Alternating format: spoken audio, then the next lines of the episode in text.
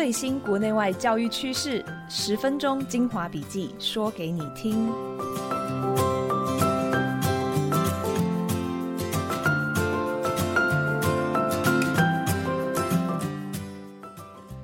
Hello，大家好，欢迎收听翻转教育笔记，我是今天的主持人，亲子天下教育创新发展部总主笔冰敬孙。先要在这里跟大家分享一个好消息。翻转教育 Podcast 在过去的两周登上了 Apple Podcast 百大热门节目，最高纪录曾经进入排行前四十名。这要非常感谢大家的支持。我们也希望由亲子天下翻转教育团队制作的 Podcast 节目，除了这个教育笔记，还有总编辑会客室、班级经营通以及机智教师生活，还有翻转教育平台上面的所有的文章、教学资源、研习活动。都能够持续的帮助第一线的你们来回应这个快速变动的时代。今天是翻转教育笔记的第六集，跟往常一样，我们选了三则国外的教育时事新闻跟大家分享。以下提到的资讯连结都会直接放到节目的资讯栏。头两则讯息跟开学有关，第一则来自美国，检讨两年半疫情带来哪些具体的学习损失和影响。开学快要一个月，因为疫情被迫线上学习的结果更具体的显现。美国两大网络教育媒体 Education Week 和七十四都报道了一份二零二二年秋季全美学生现况报告。这份报告从各方面检视两年多来疫情对学生的学习、身心状况的影响，并且提醒解决之道是要更全面化，而且要透明化。根据这份报告，从二零二零疫情爆发至今，全美国的中小学全部或是部分关闭的平均时间为六十二周，也就是超过了一年。在这段期间，焦虑感、忧郁的状况严重影响学生的身心健康和幸福感。统计显示，十二岁到十七岁的女孩企图自杀的比例提高了百分之五十一。而每三百六十个孩子当中，就有一个孩子失去了父母或者是主要的照顾者。这份报告指出，中小学生的学习损失落后半年或者更久，特别是在数学和阅读领域。随着学生的家庭收入，小学生数学学习成就的落差高达百分之二十，也就是家庭收入越高，父母就越能够协助孩子补足线上学习的不足，而疫情对有色人种、黑人、拉丁美裔和低收入家庭的孩子，以及有特殊需求或是学习障碍的孩子，影响更是不成比例的严重，因为他们被剥夺了学校提供的各种协助，但这部分却缺乏深入的研究。这一份由教育非营利组织创新公立学校中心 （CRCP） 的报告也提出了解方。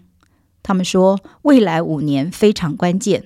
解方之一就是要舍得花钱，而且建立一个当责的体系。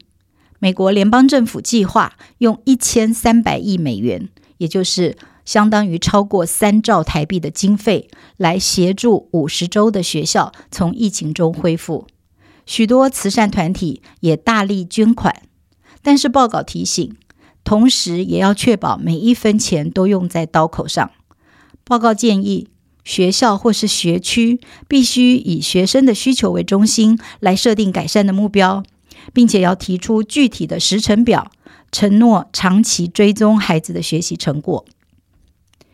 未来五年，教育学者和领袖都必须要找出最好的教学方法，并且提供全国的老师来参考。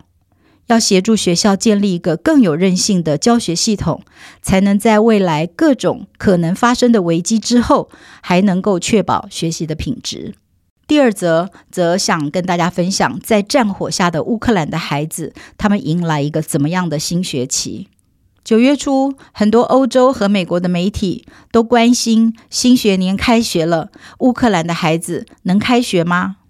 对照九月以来乌克兰的反攻，他们恢复了部分被俄罗斯占领的失土，但是持续了七个月的战争还看不到终点，看来孩子们又要面对很不安的一年。二月底战争爆发以后，虽然有数百万的乌克兰人逃离了家乡，但是在四五月春末初夏的时候，因为战事胶着，很多乌克兰难民又决定回到乌克兰。随着新学年的开始，他们不得不面对一整个学年各种状况的可能性，所以又有很多孩子到别的国家，或者是在自己的国家里，虽然很开心的要开学了。终于能够遇到好朋友了，但是却必须提心吊胆的生活跟学习。他们遇到很多新的状况，例如在乌克兰境内，孩子要面对被轰炸的很残破的学校，有些老师跟朋友因为战争死了，或者是空袭警报，一天到晚要响很多次，大家要一直躲。在战乱下，无论是远距或是实体的学习，都很难持续稳定。甚至在被俄罗斯占领的一些地区，他们的历史教材也变得不一样了。在海外的难民不能再像上学期以为我们只是短暂的待着，而是要更努力的学习新的语言，融入新的社区，而且。爸爸们因为有征兵令不能出来，所以一个人带着孩子避难他国的单亲妈妈们，他们要担心未来的生活能不能留在新的国家，要待多久，要怎么样谋生，尤其是如何让孩子安度一整个学年。随着冬天的到来，加上能源跟粮食等不确定性的问题，还有要安居之处，欧洲各国预估会再有更多的难民逃离乌克兰。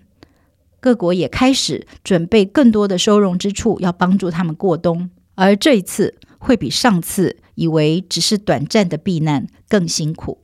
第三则要跟大家谈谈社交情绪学习和志工服务之间的关系。SEL 社交与情绪学习越来越受到重视，但是他们又不像一般科目那样子具体，不是听讲、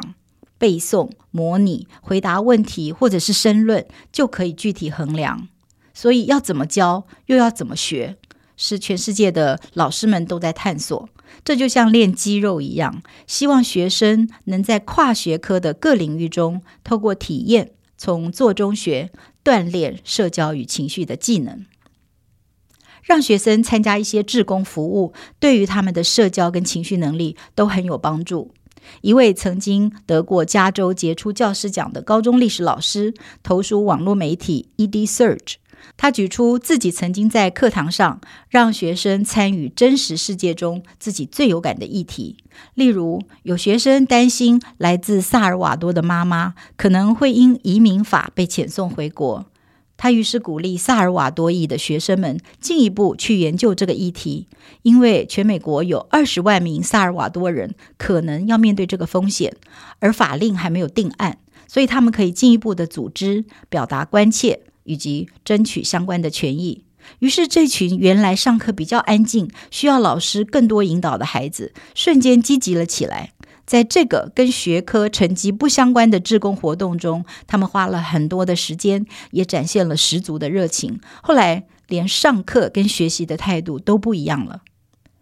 这位老师还另外举了一个例子：加州常常发生森林野火，有一次，学校的班亲会因为火灾而取消，很多的家庭被迫撤离。有一位同学发现，Airbnb 有一个计划是提供紧急住房给遇到灾难无家可归的人们。虽然这个计划广被宣传，但是呢，却劝寻不到在那次的野火灾难中有谁去用过。他最后好不容易透过社群媒体找到一个人曾经成功的使用过这个这公益方案。这位同学研究了中间的断点，主动的联系了相关的人士，最后成功的连接当地政府跟 Airbnb，让更多人知道可以使用这个计划以及其他相关的做法，帮助了更多人。这个学生在各个阶段操练了解决各种问题的能力，与各种不同背景的人跟单位沟通、协调、争取、突破困难。并且管理自己的情绪和毅力。最棒的是，这位同学还因为这个经验，在毕业后拿到了一个全职的工作。这些服务的学习，让我们看到，透过去认养一个计划，一个专案或者是一个活动，让学生无偿的参与，或者是运用像历史、公民等课程，让学生有计划的针对当地的社区或是一个议题深入的参与，包括了解、调查跟相关组织一起解决问题，都有助于学生的 SEL 学习。因为其中牵涉到许多学生要跟人讨论问题，了解别人的痛点，与不同的人互助，并且理解他们的思维跟所作所为，而且最后互相协调出解决方案，也要一起分工合作完成任务。在过程中还会遇到各种的困难跟情绪，完成后就会有成就感跟兴奋的感动，而这所有的经历正是丰富的社交与情绪学习。学生可以从中学到，并且经历同理、个人调试以及与他人互动，也可以锻炼心智，这些都是心理健康的要件。相信台湾的老师们也一定可以找到这样的服务机会，不仅帮助社区解决问题，更帮助孩子学更多。以上就是今天的翻转教育笔记，非常感谢大家的收听。从十月开始，翻转教育笔记改为每个月一次，更深度的带给你当月或是不久的未来国内外将要发生的教育大小事。欢迎大家准时收听翻转教育 Podcast，从班级经营到教学方法，帮助你全方位增能。如果你喜欢我们的节目，也请在 Apple Podcast 和 Spotify 给我们五星好评。也很期待大家在许愿池留言，告诉我们你的回馈，或是还想听什么主题。那今天就到这里喽，我们下次见，拜拜。